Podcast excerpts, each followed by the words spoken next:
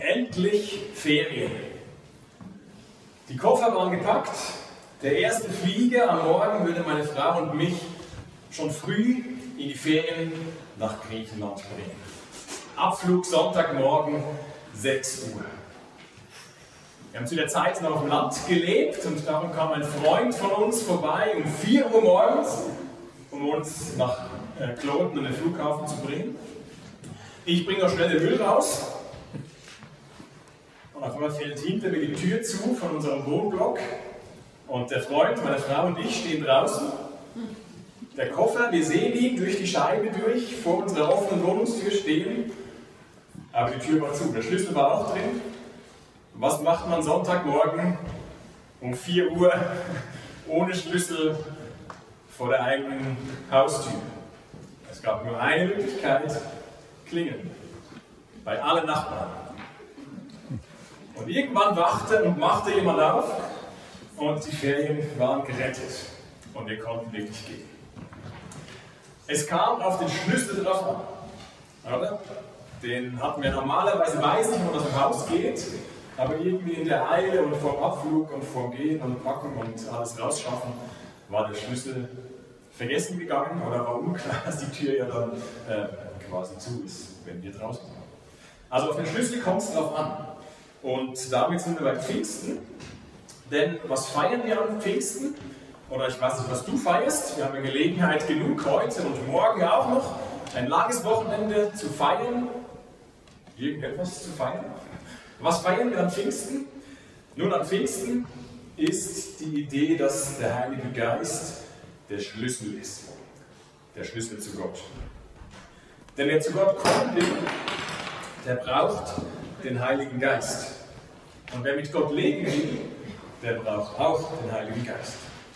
Heiliger Geist als Schlüssel zu Gott. Und darum ist Pfingsten auch so großartig, denn an diesem einzigartigen Tag hat Gott großzügig Schlüssel verteilt. Großzügig seinen Schlüssel verteilt, den Heiligen Geist verteilt. Es war so, dass zehn Tage nach der Auffahrt, nachdem Jesus zum Vater im Himmel zurückgekehrt war, fand in Jerusalem dieses Pfingstfest statt. Das war ja nicht das erste, das gab es schon lange. Die Juden hatten dieses eines der drei großen Jahresfeste, das sie feiern sollten, wenn irgendwie möglich in Jerusalem, hatten sie unter anderem eben dieses Pfingstfest oder Wochenfest, ein Erntefest, wo sie sich erinnert haben, dass Gott sie versorgt wo sie später auch sich erinnert haben, sie haben die Gebote bekommen, die zehn Gebote bekommen und Gott hat diesen Bund mit ihnen geschlossen. Und dafür kamen ganz viele Juden jetzt auch um das Jahr 30 nach Jerusalem, um dieses Pfingstfest zu feiern. Aber dieses Jahr sollte es ein ganz besonderes werden. Die Jünger, die trafen sich eben in Jerusalem und dann passierte Folgendes. Apostelgeschichte 2, Vers 4. Alle wurden mit dem Heiligen Geist erfüllt und sie begannen in fremden Sprachen zu reden. Jeder sprach so, wie der Heilige Geist es ihm eingab.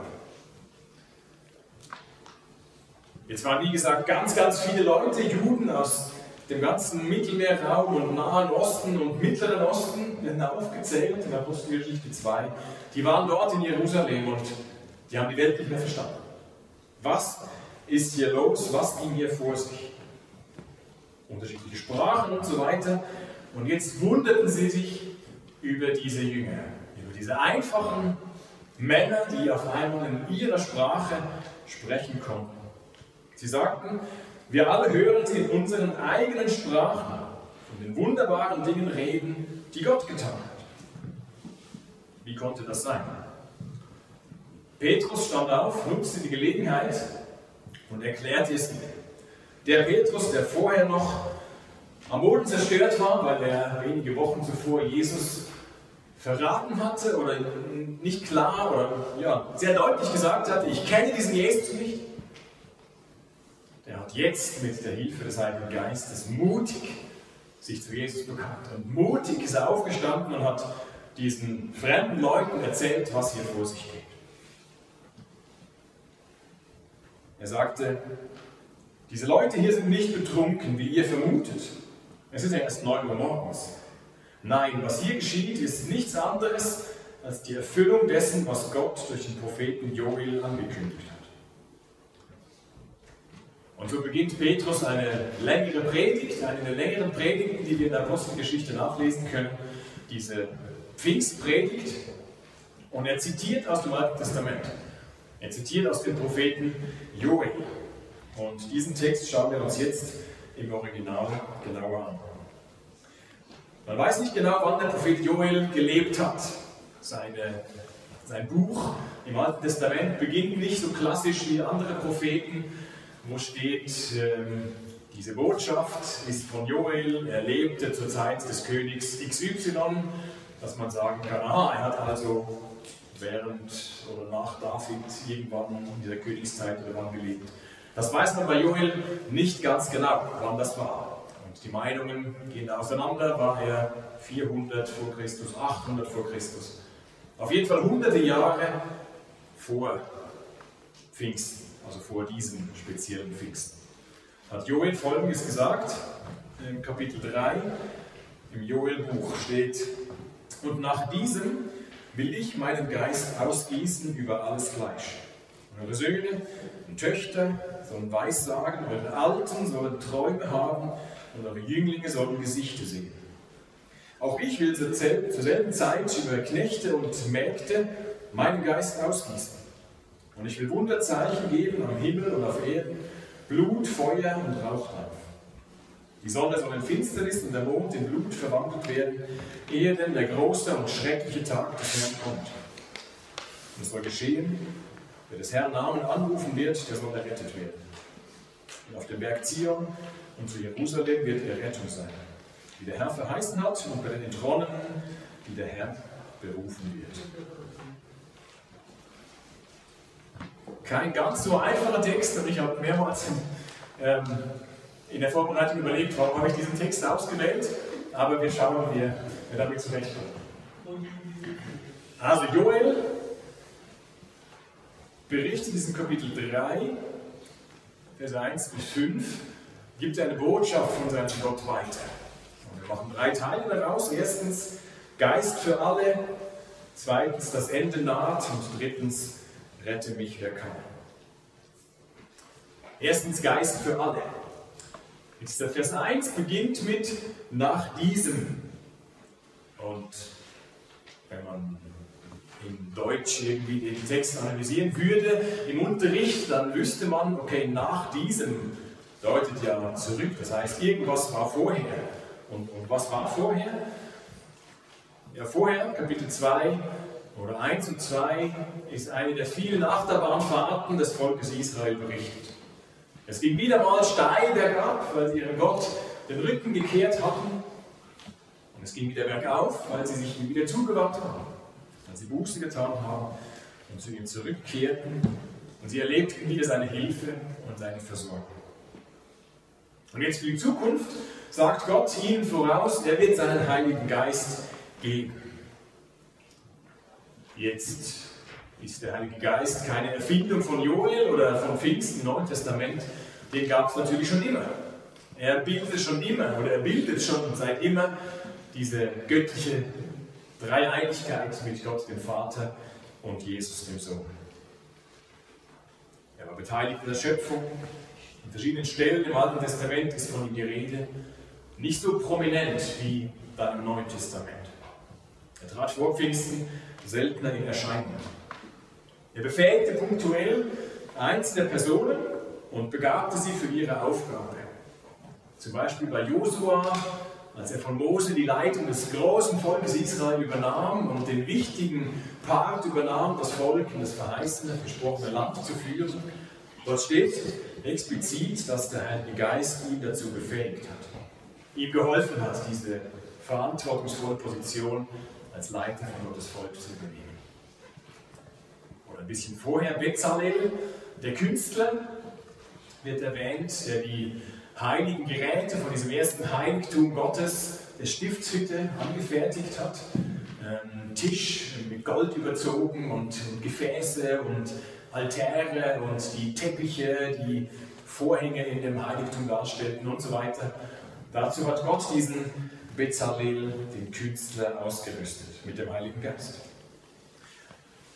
Oder noch später, schon zu Beginn des Neuen Testaments, aber immer noch vor Pfingsten, heißt es von Elisabeth, der Mutter von Johannes dem Täufer, dass sie vom Heiligen Geist erfüllt war und Maria, der Mutter von Jesus, geholfen hat, als diese, diese Botschaft hatte, sie wird den Messias, den, den Retter der Welt, Jesus zur Welt bringen und ähm, erst mal eine Auszeit genommen hat, in die Berge ging zu ihrer Verwandten, zu Elisabeth. Und Elisabeth hatte dieser Maria noch vor der Geburt von Jesus Mut gemacht und konnte das tun, diese wichtige Aufgabe wahrnehmen, durch den Heiligen Geist. Aber das waren bisher Einzelpersonen gewesen. Noch nicht die breite Masse hatte den Heiligen Geist bekommen, eben noch nicht, bis dieses Pfingsten kam. Und genau dieses Ereignis kündigte eben Joel hunderte Jahre vorher schon an.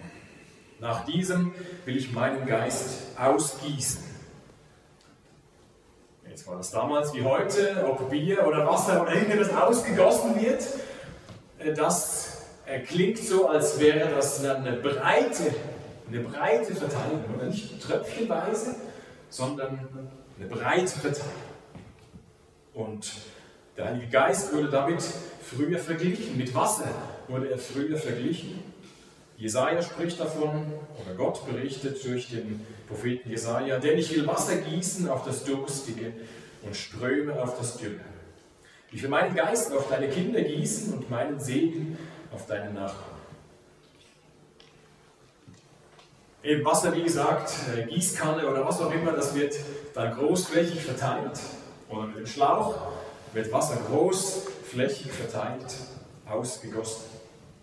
Und dort heißt bei Joel, dass Gott sagt, er wird seinen Geist ausgießen, großzügig über alles Fleisch, über Söhne und Töchter und alte, junge, Knechte und Mägde. Das ganze Volk Gottes soll den Heiligen Geist bekommen, unabhängig von Geschlecht, Alter oder sozialem Status. Söhne, Töchter, Knechte, Mägde, alte, junge. Jetzt im krassen Gegensatz dazu, zu diesem Versprechen, das Gott macht, steht ein altes jüdisches Gebet, das sich nicht in der Bibel finden lässt, aber das doch immer noch bekannt ist bis zum heutigen Tag. Ob das heute noch gebetet wird, weiß ich nicht, aber es ist bekannt, dass damals jüdische Männer bei Tagesanbruch dieses Gebet sprachen.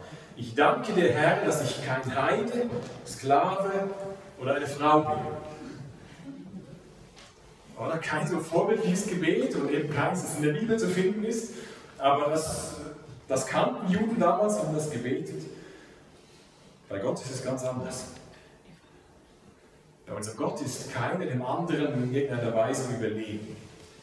Mehr wert, wertvoller oder würdiger für irgendetwas. Paulus drückt das Neue Testament so aus, ob jemand Jude oder nicht Jude ist, macht keinen Unterschied. Alle haben denselben Herrn und er lässt alle an seinem Reichtum teilhaben, die im Gebet anrufen.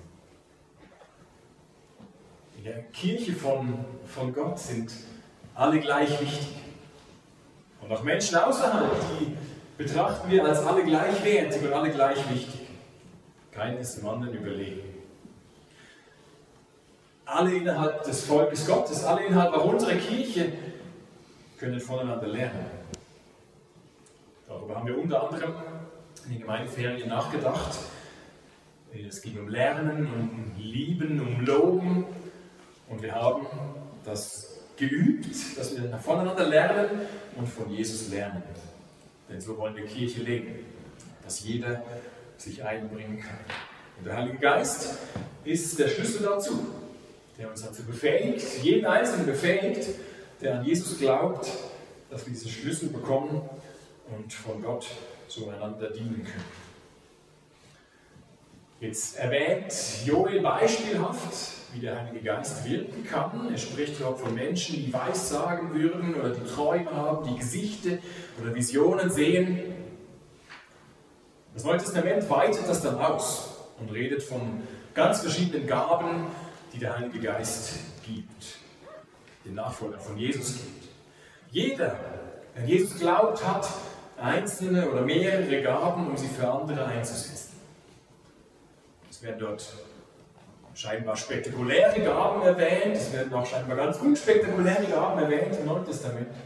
Und ich bin überzeugt, es werden gar nicht alle erwähnt und aufgezählt, die es damals gab und, und die es heute gibt. Aber sicher ist, dass Gott eben seinen Heiligen Geist nicht knausrig, irgendwie so ein bisschen auf ein paar, die es besonders verdient hätten, ausgießt oder gibt, sondern eben ausgießt und alle, die an Jesus glauben, seinen Heiligen Geist erhalten. Und darum auch irgendeine Begabung erhalten oder die gestärkt wird noch durch Gott, hervorgebracht wird durch ihn, die zum Wohl von anderen eingesetzt werden soll. Welche sind das bei dir? Welche Gaben hat Gott dir gegeben?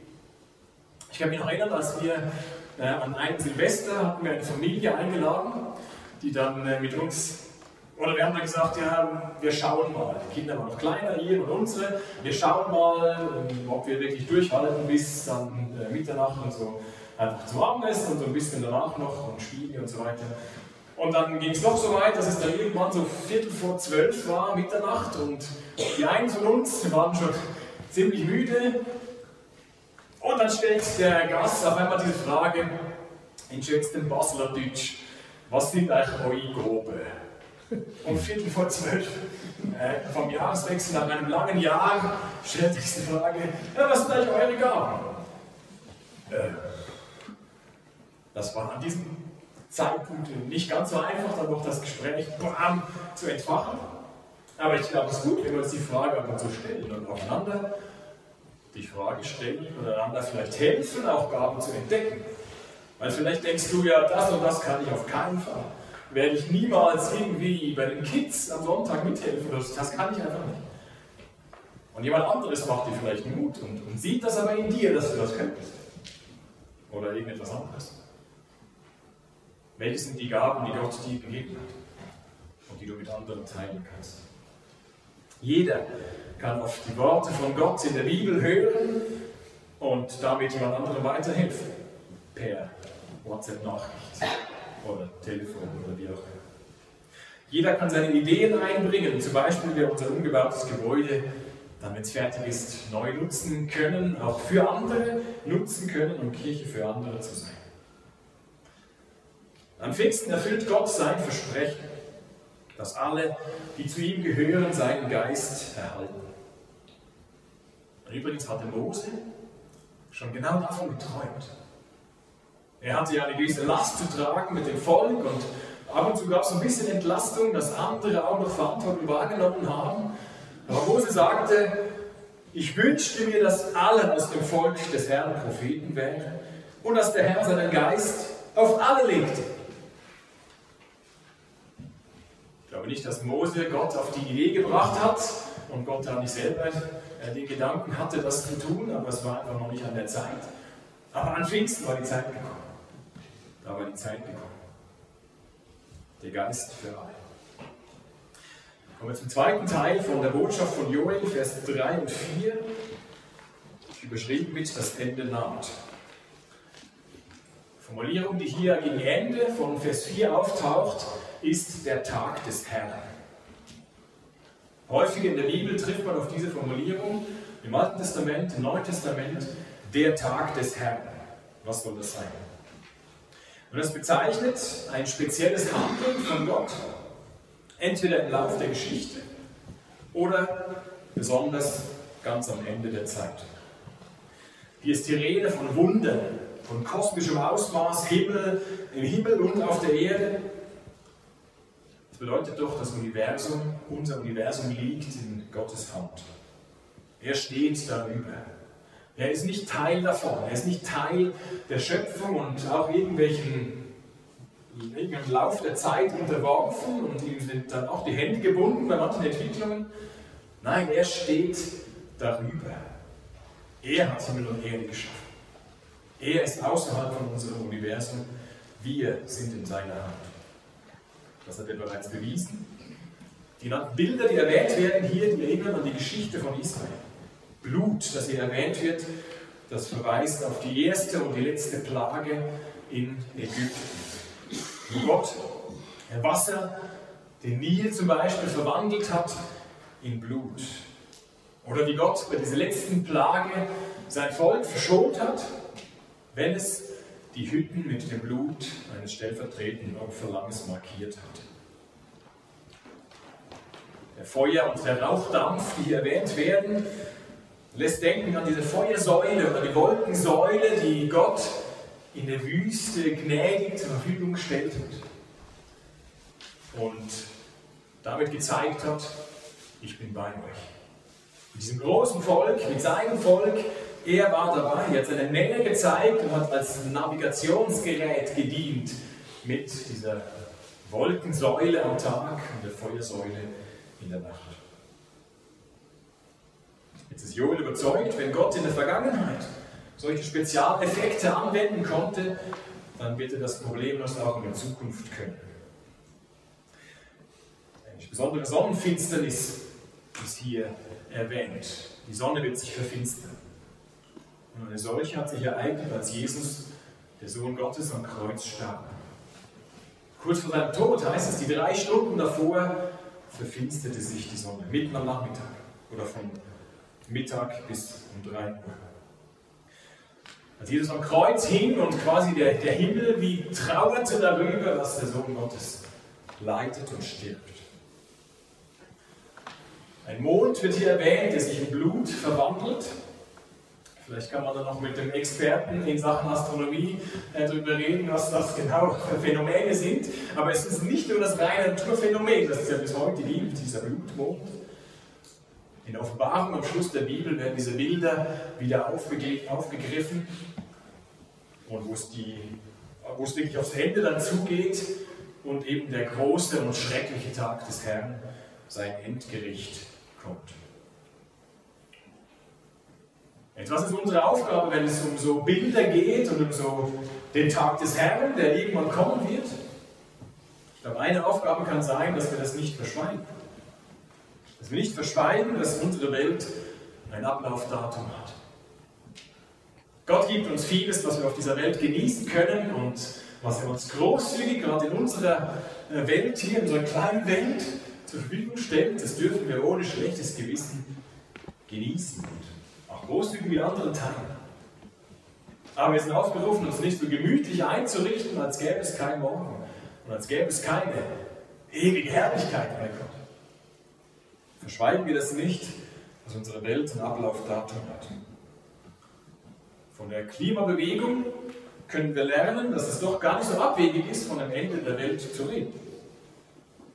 Aus christlicher Perspektive ist es so, dass Gott dieses Ende herbeiführen wird. Und er sagt auch ehrlich, bis dahin kann es für seine Nachfolger ungemütlich werden.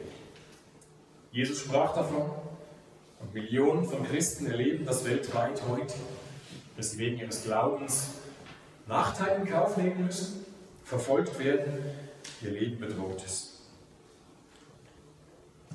Aber auch dafür ist der Heilige Geist gegeben. Als Schlüssel zu Gott für alle Herausforderungen, egal ob sie groß sind oder ob sie klein sind, ob sie in Nordkorea stattfinden oder hier in der Schweiz. Jeder, der Jesus nachfolgt, hat irgendwelche Herausforderungen, ob sie groß sind oder klein. Der Heilige Geist ist auch da unser Schlüssel zu Gott, auch wenn es schwierig wird oder wenn wir meinen, das Ende ist jetzt sehr, sehr nah, wenn sich nichts ändert. Der Heilige Geist gibt Weisheit, wenn es schwierig wird. Er unterstützt dabei, das Richtige zu sagen, wenn wir angegriffen werden. Er erinnert an die Worte von Jesus und er hilft, ihm treu zu bleiben. Dass unsere Welt zu Ende geht und dass Gottes Gericht folgt, das ist eine ernste Wahrheit und keine so bequeme Wahrheit, wenn es um unseren Glauben geht. Und doch steckt auch darin Hoffnung, denn Joel hält in seinem dritten Teil ein Versprechen bereit. Vers 5.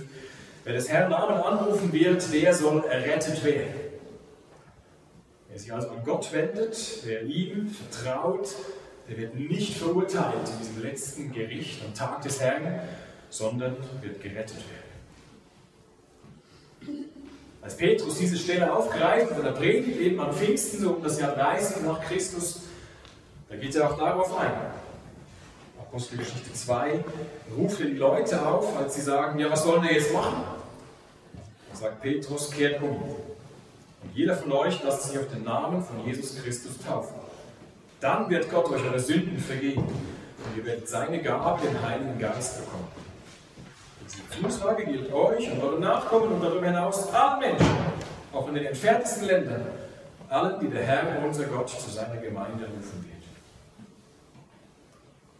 Das Entscheidende ist der Glaube an Jesus, der das perfekte Leben vorgelebt hat, der für uns den Tod übernommen hat, den wir verdient haben.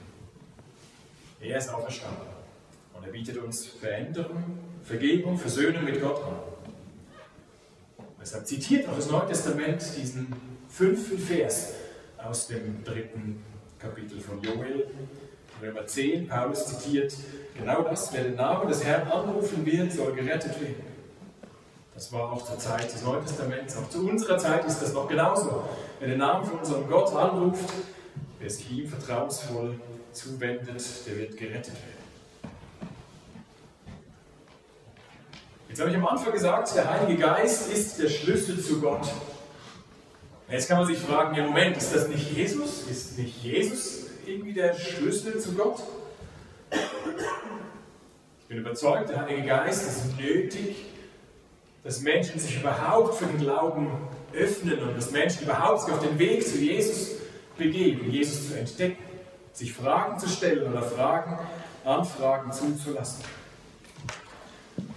Jetzt, wenn Menschen anderer Religionen, was immer wieder vorkommt, von Jesus träumen, auf die Suche machen nach diesem Jesus, dann bin ich überzeugt, dass das der Heilige Geist bewirkt. Eben wenn Menschen anfangen, Gott zu suchen, steckt dahinter der Heilige Geist, der wie das Eis bricht und eine Sehnsucht weckt und hilft, Jesus zu entdecken, der der Weg zu Gott ist. Und wer dann an Jesus glaubt, wer den Namen des Herrn anruft, wer Jesus als seinen Herrn annimmt, der bekommt eben den Heiligen Geist als einen Mitbewohner, als göttlichen Begleiter. Wir sehen es bei Joel so ausgedrückt, dass der Mensch etwas tut und dass Gott etwas tut. Der Mensch ist aufgerufen, Gott einzuladen. Der Mensch ist aufgerufen, den Namen des Herrn anzurufen. Am Schluss von Joel 3, 5 steht, dass Gott handelt und diejenigen gerettet werden, die der Herr berufen werden. Das ist für uns manchmal ein bisschen Widerspruch. Ja, ist jetzt Gott der, der uns beruft, oder sind wir die, die uns ihm zuwenden? Für die Bibel ist es kein Widerspruch, dass das zusammengeht, dass Gott uns zu sich zieht durch seinen Geist und dass wir in der Herausforderung und der Aufforderung sind, ihn anzunehmen und mit ihm unterwegs zu sein.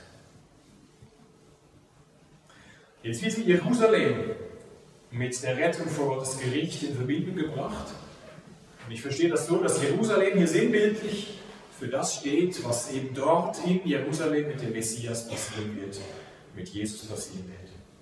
Wir müssen also nicht äh, nach Jerusalem pilgern oder an einem Kraftort wie Lucht oder sonst wohin pilgern, um die Kraft Gottes dort zu erleben und irgendetwas, eine Erfahrung zu machen, sondern auch heute müssen Menschen zu Jesus kommen, um gerettet zu werden.